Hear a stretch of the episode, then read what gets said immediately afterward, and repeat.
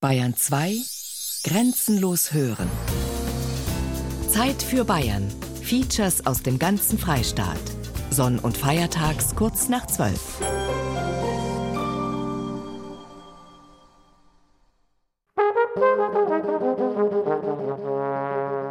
Es war so, dass ich mit Willi Harlander sehr befreundet war. Und eine kleine Geschichte: Wir sind spazieren gegangen am Sonntagnachmittag, Willi, Hund und ich. Dann ist uns ein älteres Ehepaar entgegengekommen und haben gesagt: Mei, Herr Harlander, Frau Baumgartner, ist aber schön, dass man sie trifft und wann sieht man sie wieder? Und dann haben wir uns verabschiedet, sind wir weitergegangen. Und dann hat plötzlich die Dame gesagt: äh, Entschuldigung, äh, jetzt habe ich was vergessen zum Song. Sterben Sie uns bitte nicht aus. Monika Baumgartner, Volksschauspielerin im Herbst 2001. Das hat Willi und mich sehr, wir haben uns angeschaut und haben geschluckt. Und dann haben wir gesagt, wir werden uns bemühen. Und wir hoffen, dass wir noch einige Sachen machen können. Aber das war ein ganz komischer Moment, weil ähm, die Leute halt auch das Gefühl haben, es werden immer weniger, es gibt immer weniger und man hat sich plötzlich wie so ein Dinosaurier gefühlt. Oder wie der Waldpartinger, die man irgendwo ins Glashäusl steht und sagt, das waren einmal die Bayern damals. Jetzt sind sie ein bisschen ausgestorben, aber damals hat es noch gegeben. Monika Baumgartner, Herbst 2012. Ich glaube einfach, dass sich die Zeit jetzt einfach, das hat sich wieder so ein bisschen gedreht. Es gibt wunderbare Kollegen und Kolleginnen, die nachwachsen. Eine Zeit lang war es ja vollkommen, äh, sage ich jetzt mal, unmodern. Also hat keiner was wissen wollen von irgendwelchen Dialekten. Und das hat sich doch in den letzten Jahren sehr verändert. Und das finde ich natürlich wunderbar. Und das freut natürlich mich als Bayern, als bayerischer Mensch, dass es überhaupt weitergeht. Mundart und Eigenart. Die Renaissance der bayerischen Volksschauspieler. Ein Feature von Christoph Leibold.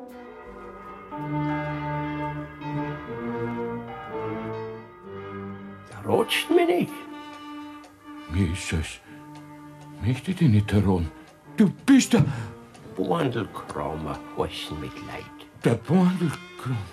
Ich hab die fragen wollen, ob's nicht etwa mit mir gehst. Na, na, na. Ich stirb nicht. Ich geh in kein Grum ne. Da gibt's keinen Zweifel. Wir sind nicht zum Umbringen.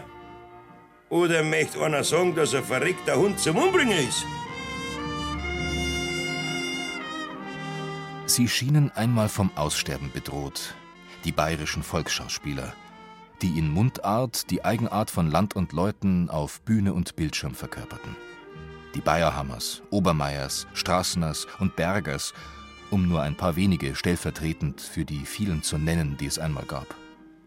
Sie alle waren Ende des vergangenen Jahrhunderts abgetreten von der Bühne des Lebens. Und mit ihnen lag eine ganze Zunft von Könnern krank auf den Tod danieder. Krankheitsverlauf und Heilungsprozess. Ein Blick in die Krankenakte. Eintrag vom November 2001. Der Patient befindet sich in kritischem Zustand. Herztöne schwach. Die Krankheit verläuft schleichend. Fortgeschrittenes Stadium. Eintrag vom Oktober 2012. Der Patient hat eine wundersame Heilung durchlaufen und ist offenbar wieder bei bester Gesundheit. Die Abschlussuntersuchung steht jedoch noch aus, inwieweit der Patient tatsächlich ganz der Alte ist. Die Veränderung machte sich Mitte der sogenannten Nullerjahre bemerkbar. Da rollte eine Welle von Filmen im Kino an, in denen plötzlich wieder Dialekt gesprochen wurde. Neue Heimatfilme wie Matthias Kiefersauers Das große Hobeditzen, Grenzverkehr von Stefan Beetz und natürlich Wer früher stirbt, ist länger tot von Markus H. Rosenmüller. Das Datum soll ich lesen. 8. August 1995. Fällt da was auf? Das ist mein Geburtstag. Dein Geburtstag ist der Mama ihr Todestag. Also ist sie gestorben, weil du geboren bist. Also hast du sie umgebracht. Okay, du hast doch, du hast doch deine Mama nicht umgebracht. Auf gar keinen Fall. Also höchstens indirekt. Weißt, außerdem lebt ja deine Mama weiter. In dir. Verstehst? Seither ist Dialekt wieder gefragt. Und der einstmals sieche Patient Volksschauspieler scheint mittlerweile wieder nur so zu strotzen vor Kraft. Aber macht Dialekt allein den Volksschauspieler aus? Michael Lerchenberg, Erfinder der Sommerakademie für bayerisches Volksschauspiel. Der Volksschauspieler ist ein Schauspieler, ich sag's jetzt mal ganz extrem, den die Leute gerne bei sich zu Hause in der Küche oder im Wohnzimmer zu Gast haben, sprich im Fernseher.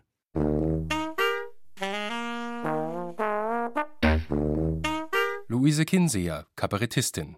Volksschauspieler bist du dann, wenn du bei einer großen Menge deines Publikums oder des möglichen Publikums beliebt bist und die mehr in dir sehen als nur einfach ein Schauspieler, der diverse verschiedene Sachen spielen kann, sondern die in dir auch noch so eine Identifikationsfigur sehen. Beppo Brehm, Volksschauspieler vom Alten Schlag, Jahrgang 1906. Der Volksschauspieler, das ist ja auch so ein zweideutiger Begriff. Gell? Ob ich jetzt äh, ein Gassiger spiele oder ein Bauernlust spiele, das ist doch gleich, das ist doch fürs Volk.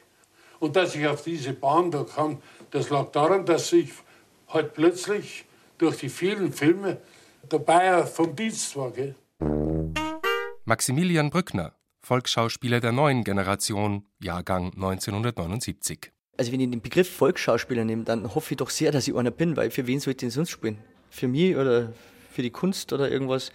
Also ich bin ein Schauspieler und ich bin auch froh, wenn ein Publikum drin ist und not besser, wenn es ihm gefällt. Also ich finde ein Volksschauspieler an den Begriff an sich ja vielleicht eine komische Färbung mal kriegt und ist so reduziert worden auf irgendwas. Aber nein, ich habe mit dem Begriff überhaupt kein Problem. Für wen soll ich denn sonst spielen?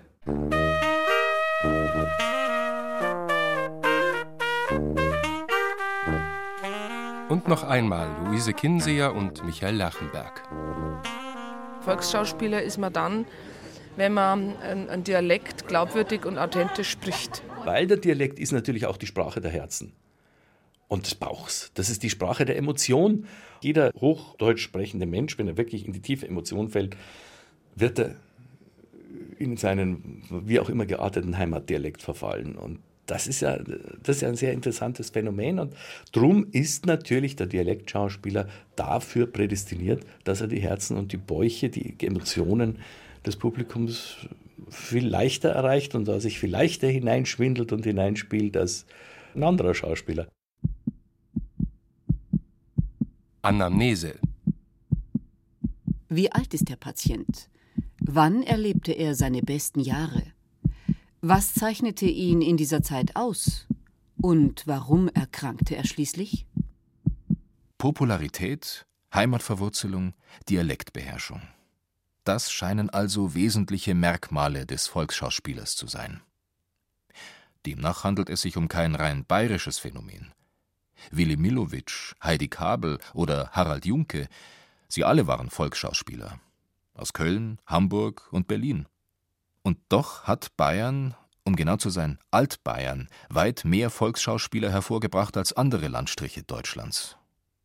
Woran das liegt, erklärt der Volkskundler Andreas Koll. In Bayern gibt es ja so seit langer Zeit Tourismus. Und deswegen gibt es in Bayern, was weiß ich, früher gab es Alpensänger, Surplatteln und so, solche Sachen und natürlich das Bauerntheater. Also zum Beispiel das Schlierseer Bauerntheater war um 1900 das bedeutendste Theaterunternehmen Deutschlands. Die sind bis nach New York gekommen. Also Komödie spielen war in Bayern immer populär.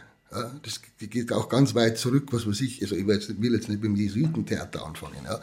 Und diese Tradition, so ein Theater zu spielen, gibt es natürlich jetzt in Bayern schon lange und wird auch immer wieder verfolgt. Also was weiß ich, denken wir an den Komödienstadel, den das bayerische Fernsehen gemacht hat und so weiter und so fort. Und diese Figuren, die da aus diesem Umkreis gekommen sind, das wurden dann die Volksschauspieler. Die Wurzeln des bayerischen Volksschauspiels reichen also tief in die Vergangenheit.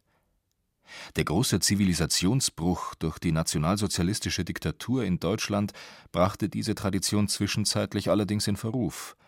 Volkskultur wurde im Sinne einer völkischen Ideologie vereinnahmt.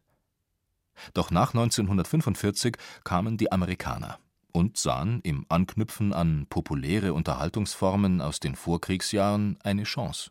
Nach dem Krieg hat der Rundfunk und das Fernsehen praktisch volkstümliche Unterhaltung produziert. Und für die Amerikaner nach dem Krieg war das sehr wichtig, weil die Amerikaner festgestellt haben, dass diese Form der Unterhaltung extrem populär ist in Bayern und dass sich sozusagen über diese Unterhaltung Das sind die Brummelgeschichten zum Beispiel, ja, also solche Sachen oder die Familie Brandl, dann später, aber speziell die Brummelgeschichten, dass sich über diese Unterhaltung die neuen Werte dieses neuen Deutschland, also die demokratischen Werte vermitteln lassen, indem er über, durch solche Sendungen die Menschen an den Rundfunk bindet. Und dadurch kriegen die auch die anderen Informationen mit. Und aufgrund dieser Popularität dieser Sendungen damals sind natürlich auch eine große Menge Leute bekannt geworden. Und das Medium Rundfunk, dann Fernsehen hat sozusagen so Leute wie den, wie den Michel Lang oder den Wastel Witt oder die, äh, auch die Anne Singerl. Da gibt es dann viele, die Lisa Karlstadt, die Lisa Karlstadt war in den 50er Jahren extrem populär hat die einfach mittransportiert und hat praktisch dieses Feld geschaffen, wo man dann gesagt hat, das sind unsere bayerischen Volksschauspieler. Brummelgeschichten. Eine heitere Samstagabendsendung von Kurt Wilhelm. Es handelt sich um Xaver Brummel. Jetzt müssen wir den Xaver Brummel wohl oder übel vorstellen. Ja, das müssen wir schon. Ja, und nun möchten Sie natürlich wissen, wer, was, wie und wo dieser Xaver Brummel ist. Der Xaver ist ein Mann, von dem man behaupten kann, dass er den Kass mit dem Messer frisst. Das ist nicht wahr. Das wissen wir ganz gewiss, jawohl. Xaver Brummel ist zunächst einmal ein Bayer. Das heißt genauer gesagt ein Münchner. Ich sage ja, trautes Heim, Glück allein. Ah, jetzt freue ich mich auf meine Ruhe. Und auf meine Süddeutsche Zeitung, auf die freue ich mich besonders. Und aufs Radioprogramm, das heute wieder ganz besonders schön sein wird, noch auf was man sich heute so freut, nicht wahr?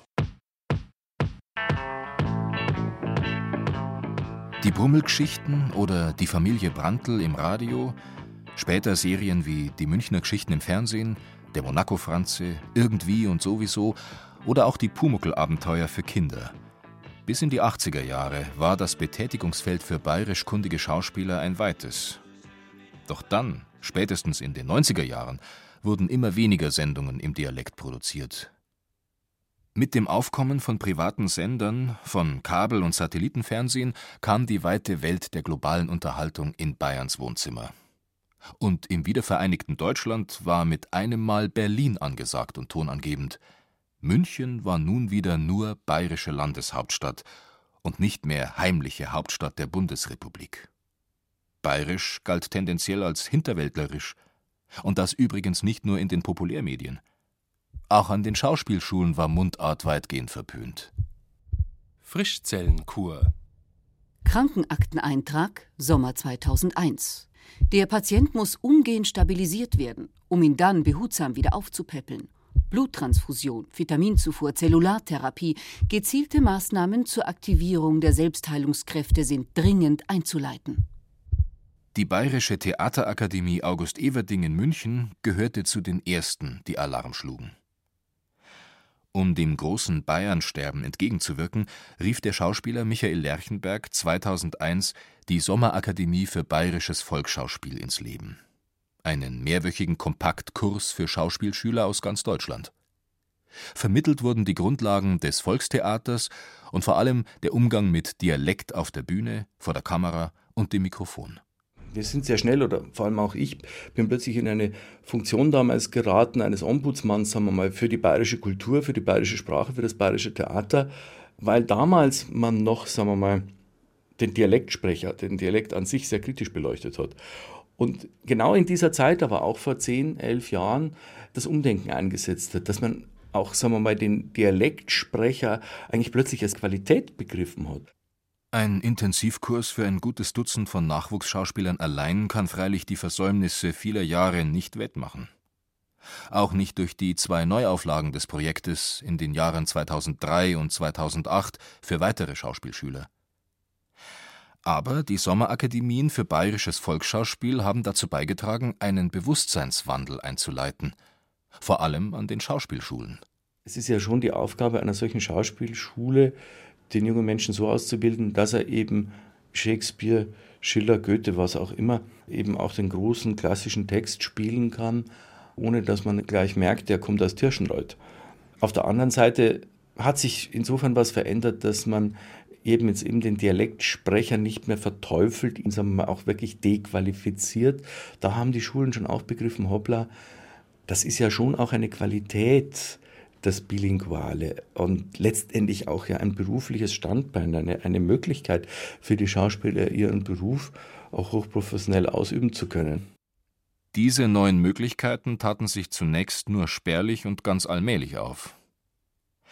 Thomas Kronthalers Kinosatire Die Scheinheiligen mit der damals bald 90-jährigen Volksschauspielerin Maria Singer als alter Bäuerin, die ihr attraktives Grundstück nicht abtreten will für den Bau eines Fastfood-Restaurants, war 2001 ein erster, wenn auch noch bescheidener Zuschauererfolg.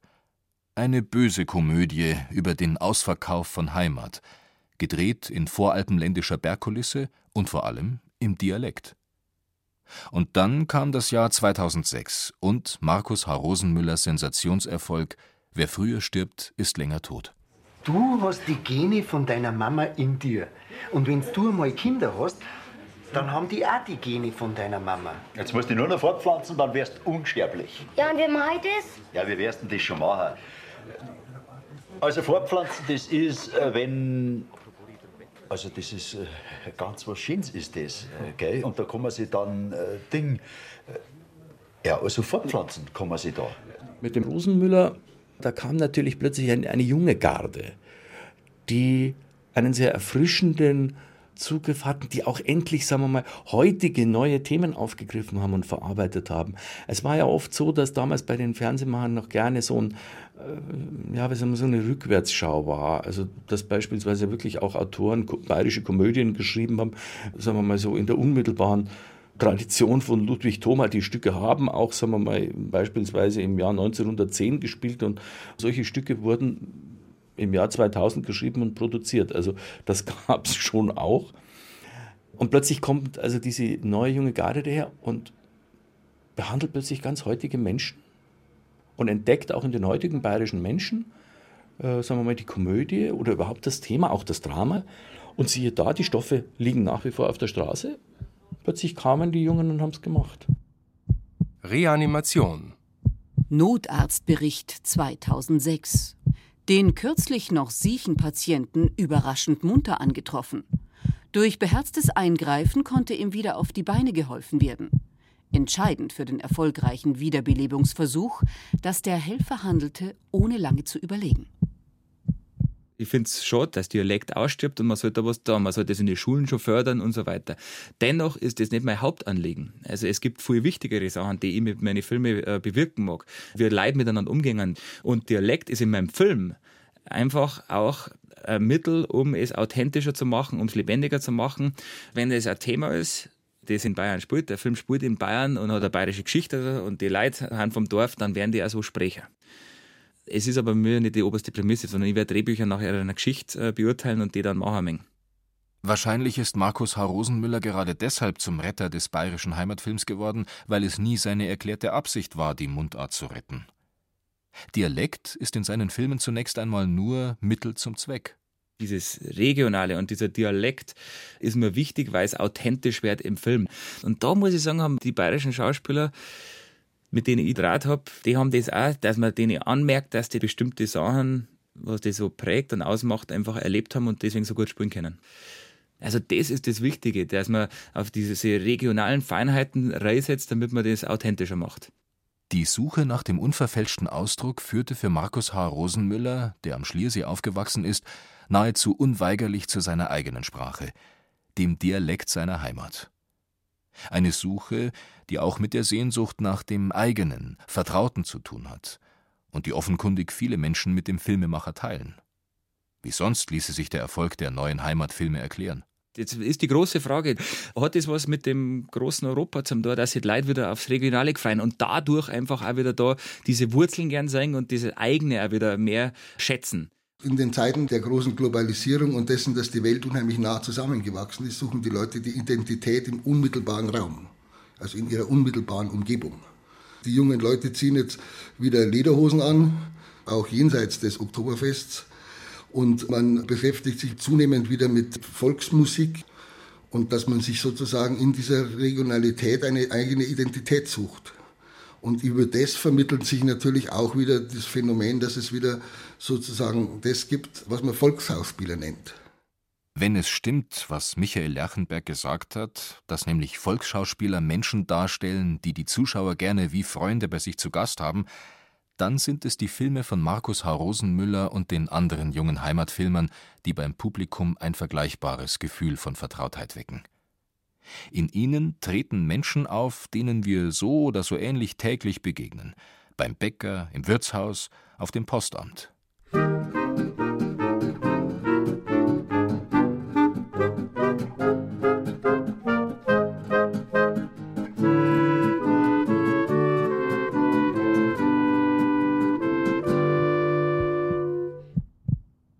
Patientengespräch. Der Patient fühlt sich seit seiner überraschenden Genesung weitestgehend wohl.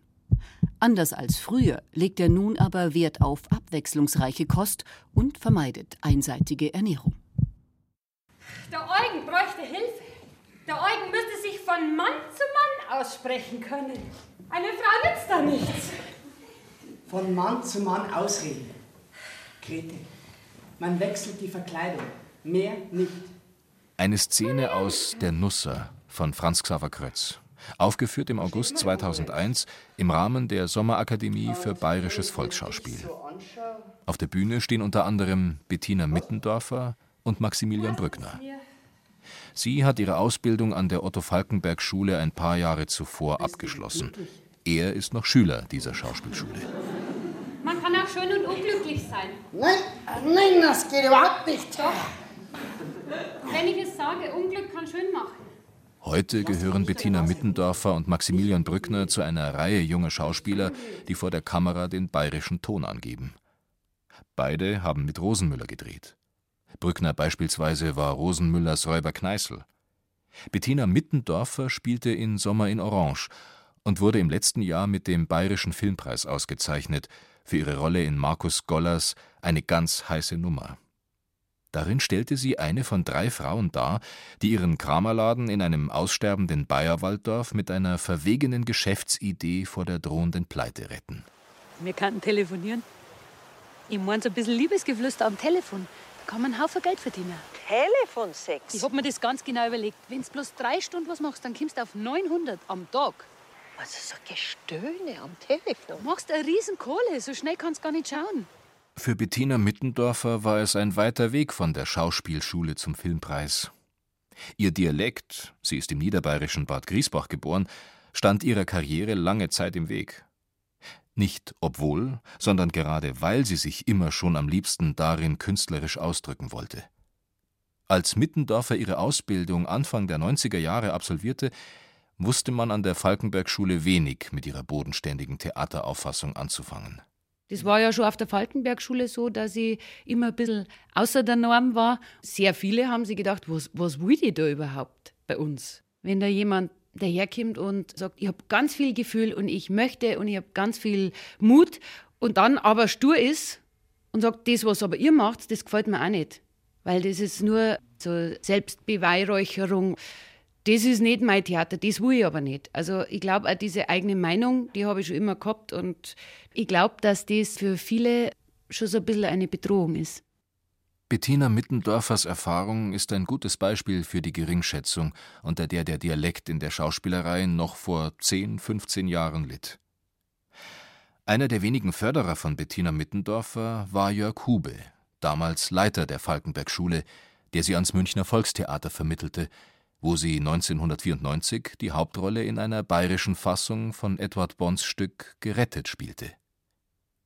Nur wenige ihrer Lehrer kamen, um sich die Inszenierung anzusehen. Derlei Desinteresse, ja sogar Ablehnung, hat Bettina Mittendorfer in späteren Jahren noch häufig erleben müssen. Vor allem, wenn du nicht Hochdeutsch sprichst. Das ist für so viele Agenten schon ein Grund, dass sie dich nicht nehmen, weil sie sagen, oh Gott, die ist ja so fixiert, die kann ja nur das. Die Klage über das Volksschauspielersterben hält Bettina Mittendorfer daher für verlogen.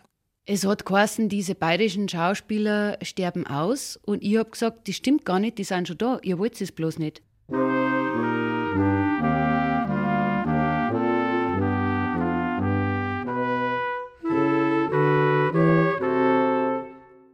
Maximilian Brückner war einige Jahre nach Bettina Mittendorfer auf der Münchner Otto-Falkenberg-Schule. Er fühlte sich nicht so drastisch abgelehnt. Zu kämpfen hatte aber auch er, vor allem mit dem Hochdeutschen, wie er 2001, damals noch Schauspielschüler, erklärte. Das ist absolute Fremdsprache, das ist ganz klar. Also, das ist genauso, als wenn ich Englisch lernen müsste. Max Brückner stammt aus Riedering im Chiemgau. Dort ist er mit dem Trachtenverein aufgewachsen. Er lernte Schublatteln und spielte Tuba in der örtlichen Jugendblaskapelle. Bei seiner Bewerbung an der Schauspielschule sprach er Monologe von Georg Büchner und William Shakespeare vor und einen Mundarttext aus einem bayerischen Hirtenstück zur Verblüffung der Auswahlkommission. Ich muss ein bisschen blöd geschaut. Gelacht haben sie. Erst haben sie mal eine Zeit gelacht und irgendwann haben sie dann das Lachen aufgehört. Aber ja, ich, ich weiß nicht, ich, ich, bin umgestanden, ich war ein bisschen sauer, wenn man denkt, also die haben so ein bisschen ausgelacht irgendwie.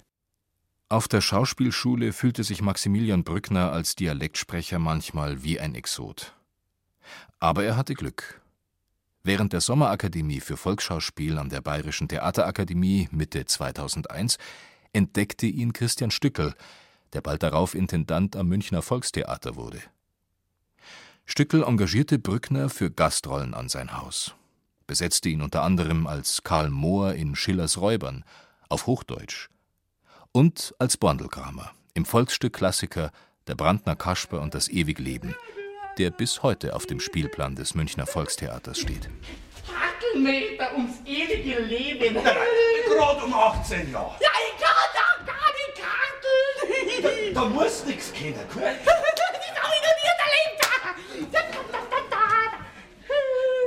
Als zahnluckerter, vogelscheuchenartig zerrupfter Tod mit zerbeultem Zylinder und kreidebleichem Gesicht ist Maximilian Brückner ein so hinreißender Bondelkramer, dass er den Vergleich mit dem legendären Toni Berger, der die Rolle über tausendmal spielte, nicht zu scheuen braucht. Aus dem beinahe schüchternen Schauspielschüler von einst ist heute ein Star geworden, der bereits zahlreiche Filme gedreht hat, auf Bayerisch und auf Hochdeutsch. Und auch wenn die Hochsprache längst keine Fremdsprache mehr für Brückner ist, der Dialekt ist ihm nach wie vor näher. Ich finde, das Hochdeutsche ist immer sehr kalt, hat keine Wärme. Das Bayerische hat so viele Nuancen oder jeder Dialekt hat so seine eigene Stärke. Und das Hochdeutsche, ich finde, da musst fast mehr spielen, weil das so trocken und kalt ist. Gut, beim Bayerischen ist der Duktus auch so ein weicher und ein tiefer und so ein gutturaler Ton. Das, ich, ich merke es am stärksten, wenn ich Hochdeutsch rede. Ich mache als Bayer den Mund fast beim Reden nicht auf. Das ist automatisch. Und man spricht alles hinten im Hals. Wenn du jetzt Hochdeutsch redest, wird die Stimme heller. Die wird nicht höher, aber heller, weil es vorne im Mundraum klingt. Und vor allem, ich merke, dass ich dann oft mal irgendwie in Stottern reinkomme, weil ich meinen Mund nicht bewege. Das heißt, ich muss echt konzentrieren, dass ich meinen Mund auf und zu mache und sauber spreche, dann geht es.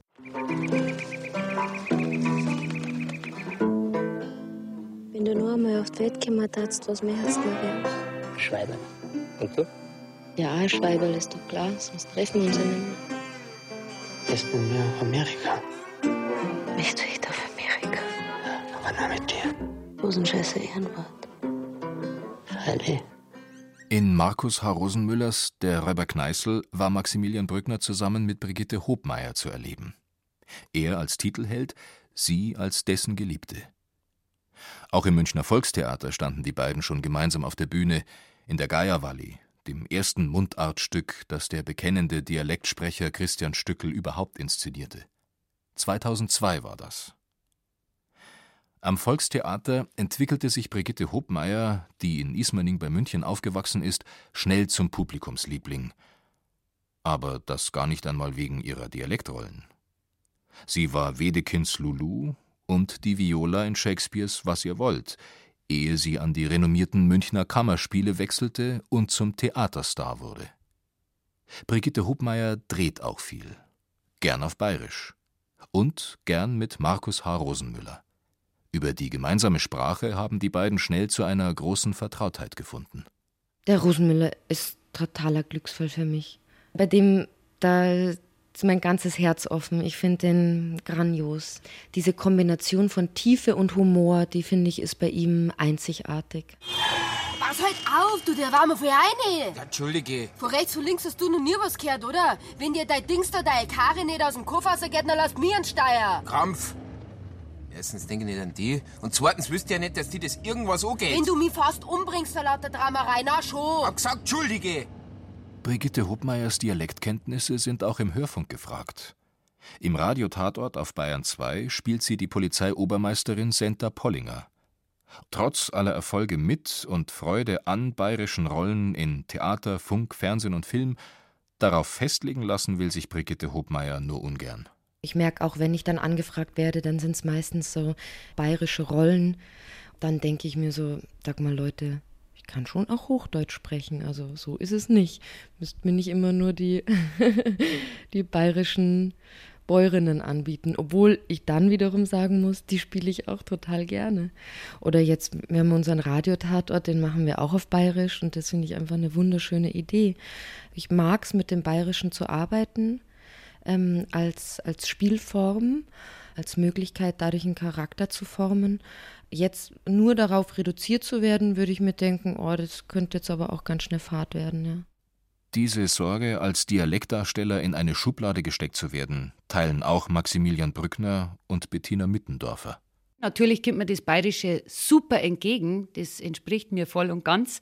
Aber ich würde auch gerne eine hochdeutsche Rolle spielen. Es muss halt passen. Man wird es auch immer hören, dass ich aus Bayern komme, aber ich möchte jetzt nicht nur bayerische Filme spielen. Obwohl, wenn die Filme alle gut sind, dann spiele ich natürlich alle guten bayerischen Filme. Ich merke es manchmal in Drehbüchern, die einfach nur schlecht sind. Also einfach schlecht geschrieben. Ganz ehrlich, die haben eine Vorstellung von Bayern und auf den Bergen, da liest ich bloß sieben Seiten und schick's dann dankend zurück und sag, na, das ist nichts für mich. Also mit Bildern, ich weiß nicht, zwischen Winnetou und Old Shatterhand und ähm, die sieben Zwerge und, und das Ganze irgendwo bayerisch verpackt, also mit irgendwelchen Bildern, ich weiß gar nicht, wo, wo die die her haben. Also du hast manchmal das Gefühl, die waren noch nie auf dem Berg. Und das ist halt ein bisschen traurig. Sei es, weil das bayerische Rollenfutter manchmal dürftig ist, was Qualität, aber immer auch noch die Quantität angeht, oder sei es, weil Schauspieler von ihrer Wandlungsfähigkeit leben. Die neue Generation dialektsprechender Darsteller will die Mundart nur als eine Facette ihres Könnens begreifen.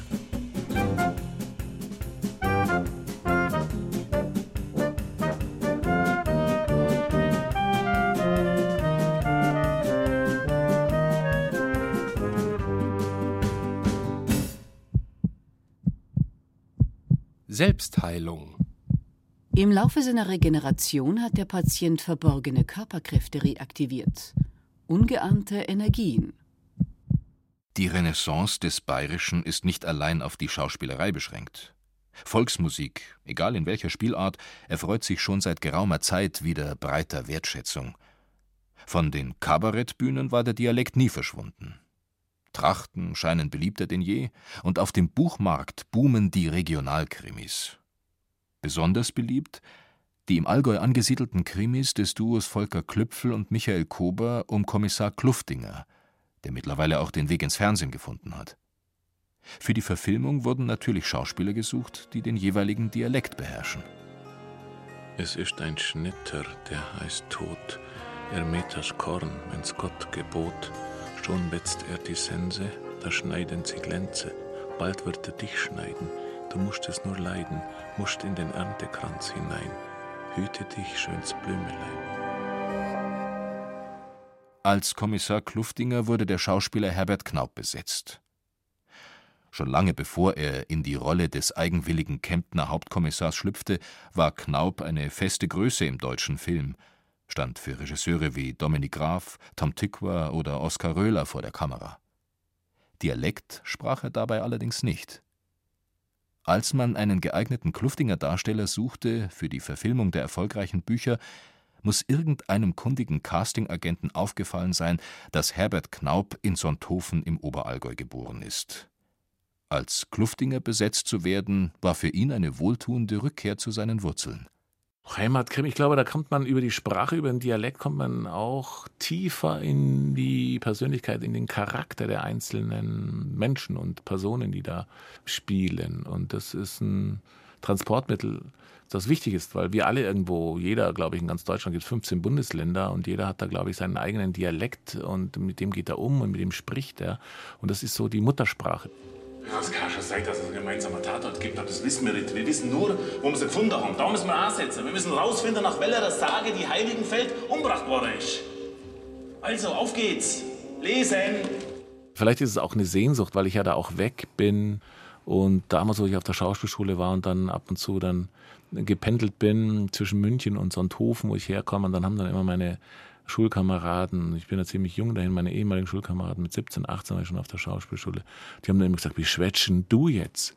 Und so, weil ich dann so Hochdeutsch mit denen sprach und dann aber noch so überdeutlich gesprochen habe und sagte, ich muss jetzt leider so reden, weil ich in der Schauspielschule bin und da haben die schon abgewunken und dann gesagt, oh Gott, der ist jetzt ja völlig wahnsinnig geworden. Und dann habe ich halt so ein Stück Heimat auch verloren, weil ich dann sagte, ich muss jetzt dieses vordere R da vorne, das muss ich jetzt nach hinten bringen und gurgelte dann wie ein Bekloppter. Äh, und mittlerweile geht das. Früher hat es mich äh, verrückt gemacht und mittlerweile kann ich wie so Schalter an, aus, habe halt multiple Möglichkeiten. Und wenn ich dann in meine Heimat komme, dann rutscht da so das Allgäuerische rein und kommt so Isch und das Hoschitz und so und dann schießt es da so rein. Auch das gibt es also, dass Schauspieler wie Herbert Knaub, ausgelöst durch die Regionalkrimi- und Heimatfilmwelle, die Mundart als Eigenart für sich wiederentdecken, nachdem sie den Dialekt in ihrem Beruf vorher nie gebraucht haben. Aber auch für Knaub bleibt es nur eine von vielen Möglichkeiten, sich vor der Kamera auszudrücken. Abwehrreaktionen Bei Überdosierung von Aufbaustoffen zeigt der Patient allergische Reaktionen. Überhaupt ist er empfindlicher als früher und anfälliger für Identitätsstörungen. Herr Kommissar, jetzt muss ich Sie mal was fragen. Wie viele Morde haben wir so bei uns im Jahr? Nur so acht bis zehn. Und wie viele von denen Mörder sind jetzt echte Würzburger? Nicht so viel. Keine Gegend mittlerweile ohne Regionalkrimi. In Franken ermittelt zum Beispiel Kommissar Peter Haller, gespielt von Thomas Schmauser. In seinem ersten Fall Freiwild hatte es ihn noch ins unterfränkische Würzburg verschlagen. Für den aktuellen zweiten Fall Bamberger Reiter ist der gebürtige Oberfranke Schmauser in seine eigentliche Heimat zurückgekehrt. Dass er seinen Dialekt überhaupt einmal brauchen könnte im Beruf, hätte er nie gedacht.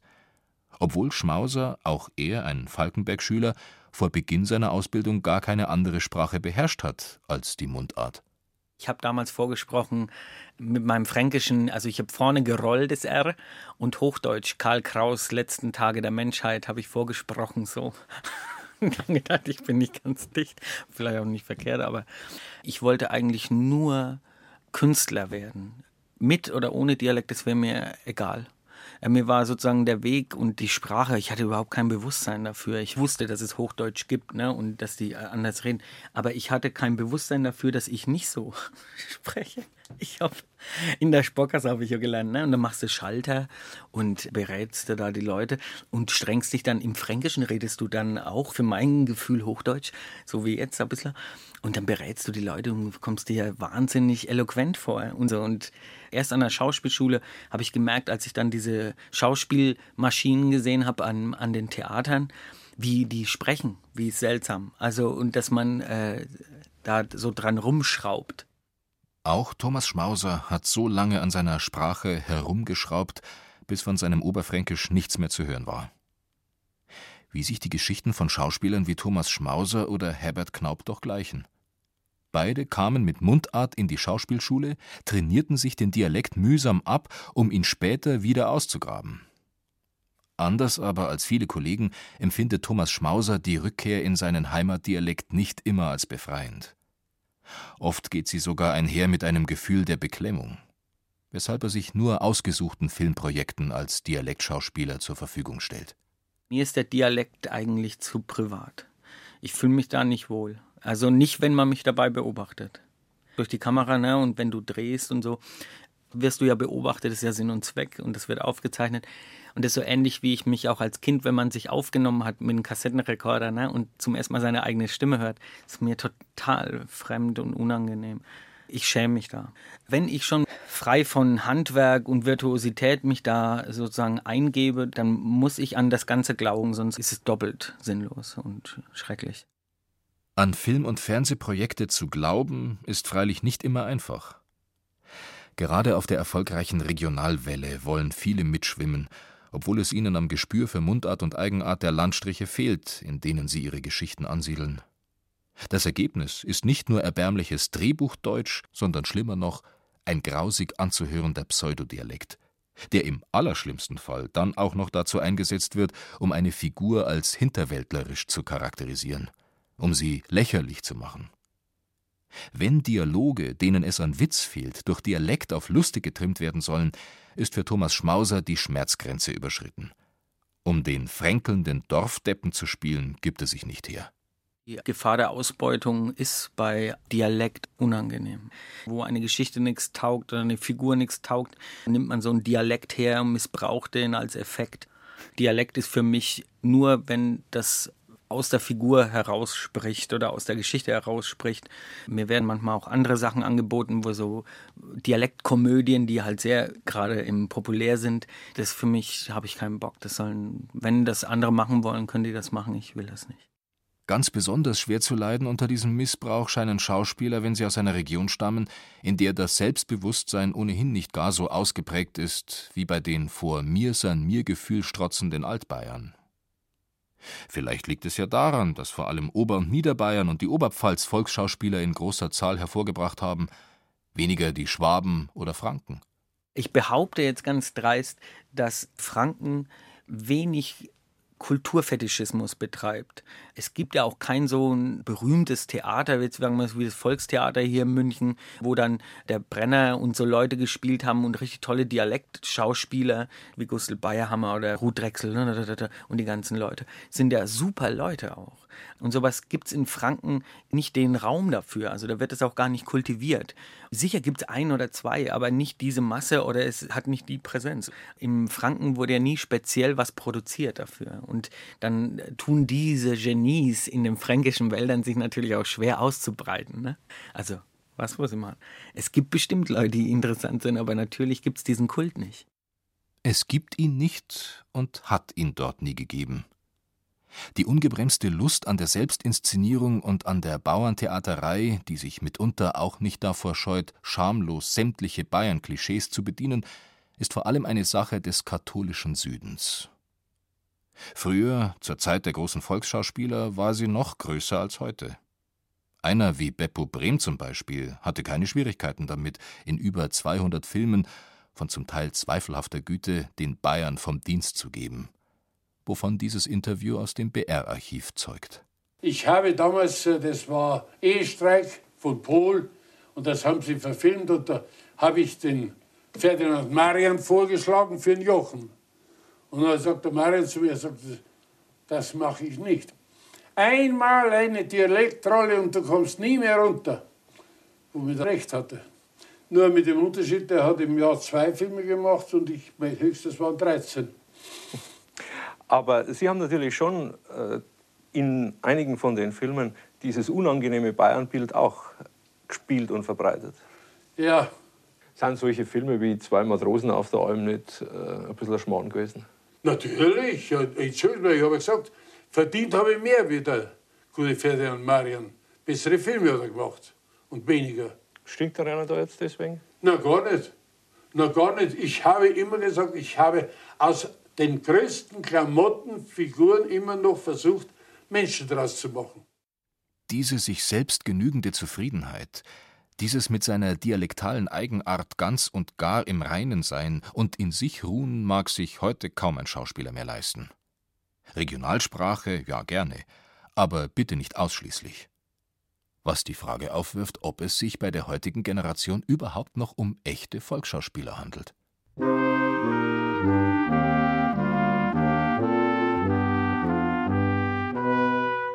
Volksschauspieler.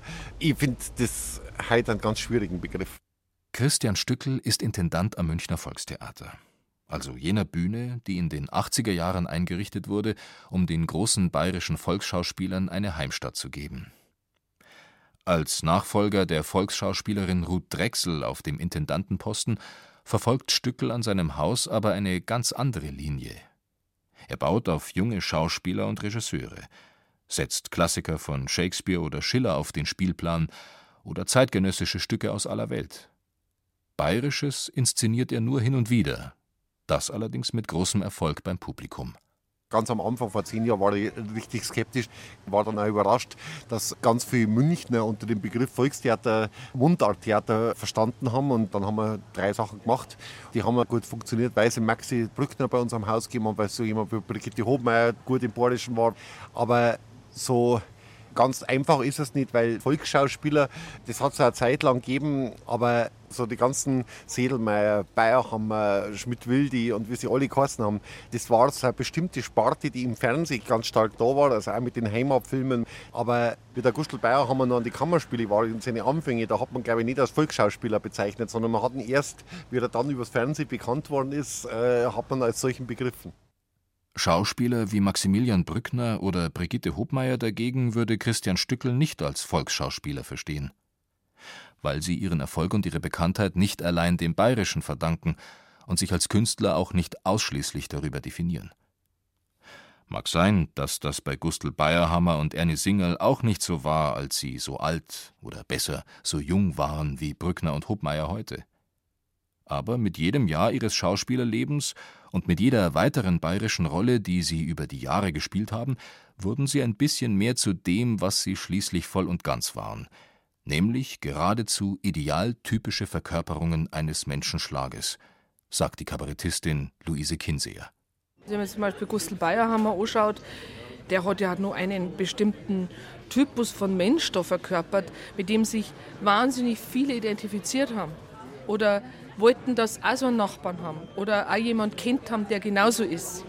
Und das ist halt der springende Punkt, glaube ich, was am Volksschauspieler ausmacht, wenn er das kann.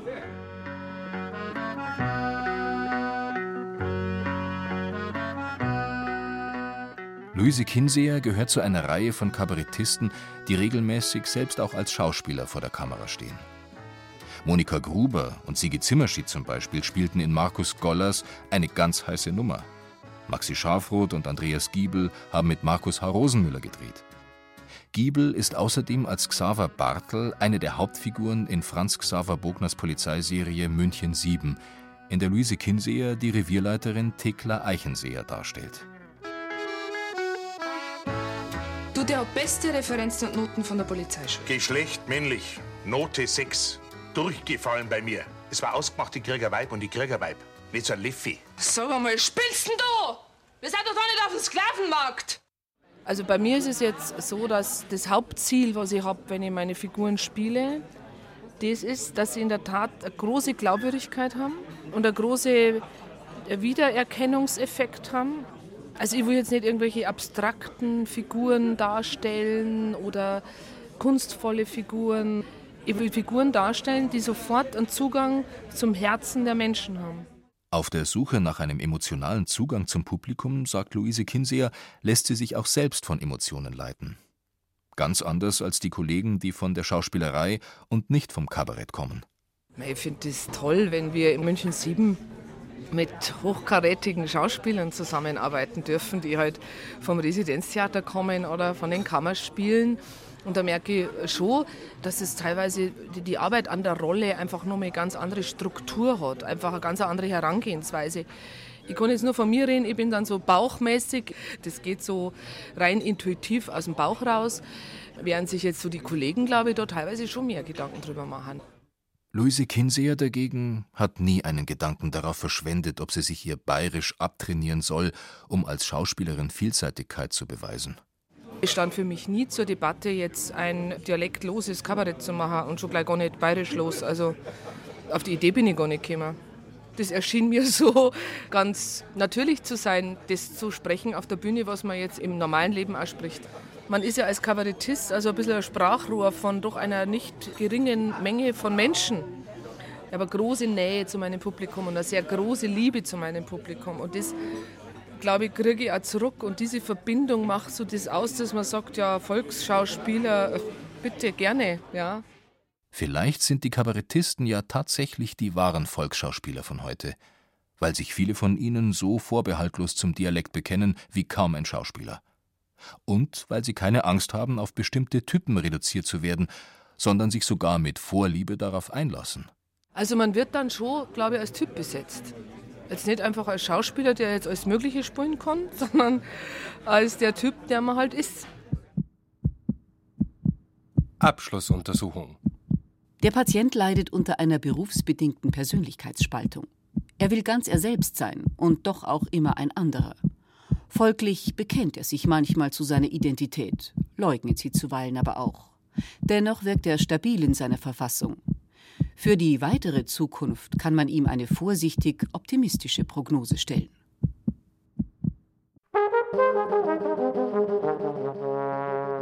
Schauspieler wie Gustl Bayerhammer, Ernie Singerl oder Beppo Brehm verdankten ihre Popularität nicht ihrer Wandlungsfähigkeit.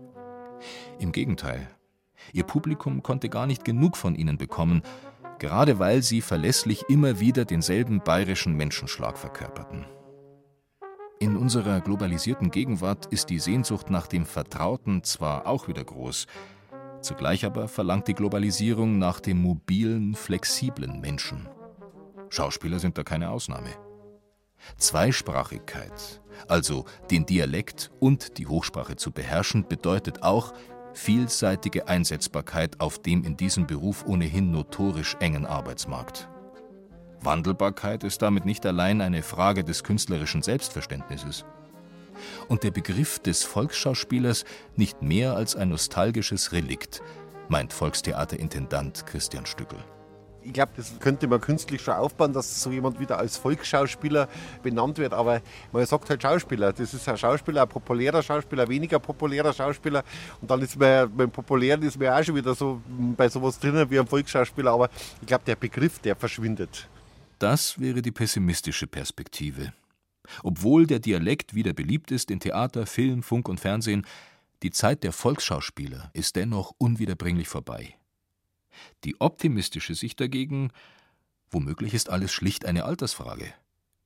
Um die Rolle des Volksschauspielers so zu bekleiden, dass man irgendwann eins wird mit ihr, muss man erst einmal über Jahre hineinwachsen. Dann wäre einer wie Maximilian Brückner noch auf dem Weg dorthin und eine wie Monika Baumgartner schon angekommen. So oder so hieße das, es gäbe sie noch, die Volksschauspieler.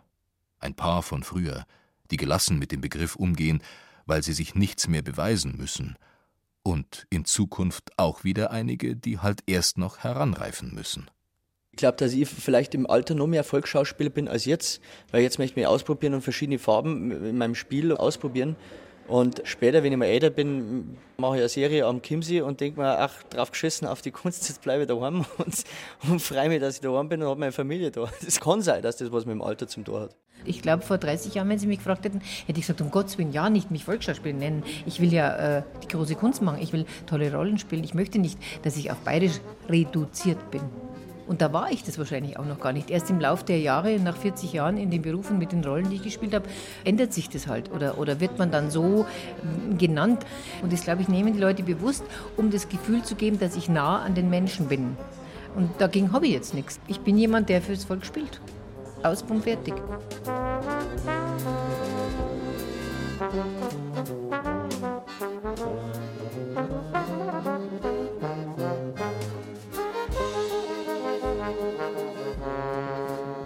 Mundart und Eigenart. Die Renaissance der bayerischen Volksschauspieler. Sie hörten ein Feature von Christoph Leibold. Die Sprecher waren Marlene Reichert, Christian Baumann und Andreas Döscherl. Ton und Technik Adele Kurzziel. Redaktion Gerald Huber.